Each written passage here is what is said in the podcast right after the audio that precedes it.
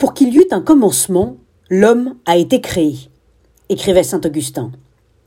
Cette conception du rôle de l'homme dans le monde a été reprise et développée par la philosophe Anna Arendt sous la forme d'une philosophie de l'initiative. En effet, contrairement à ce que beaucoup d'entre nous pensons, l'être humain ne se définit pas par sa raison, mais par sa spontanéité. C'est sa capacité à initier du changement, de l'inédit, de l'insolite, de l'action, qui constitue sa singularité et forme le sens de sa vie. Ce n'est pas je pense donc je suis, mais je commence donc je suis. Nous pourrions presque dire que l'être humain est par essence un start-upper, au sens propre du mot, to start-up, commencer. Cette capacité de commencement permet à l'être humain de faire des pas de côté, de s'échapper de toute logique déterministe, de prendre la tangente, autrement dit, d'être libre.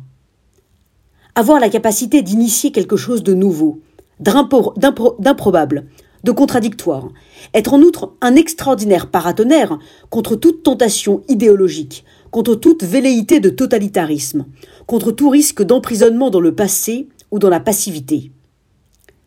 C'est parce qu'il existe en nous un indestructible pouvoir de commencer qu'il faut être optimiste face à l'avenir, même si la Covid-19 ou la guerre en Ukraine y a semé bien des nuages. Partout dans le monde fleurissent des initiatives extraordinaires des pas de côté d'une incroyable créativité, loin des prophètes de malheur et des pitiés de la crise. Notre pouvoir de commencer, d'initier, de créer, pourra avoir raison des crises, des fractures, des menaces dont beaucoup se repaissent. L'expression Startup Nation a pris ces dernières années une dimension politique. Mais il est temps de quitter ces polémiques absurdes et de revenir à ce qu'elle signifie au sens propre. Une Startup Nation, est une nation de commencement, d'initiative, de pas de côté, qui s'échappe des scénarios déjà écrits.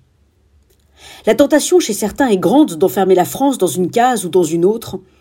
Il nous faudrait au contraire la libérer de ces visions étroites et imaginer pour elle, grâce à un véritable projet de société, un nouveau commencement. Si le start-upper est littéralement un commenceur, un initiateur, alors Soyons tous des start-upers.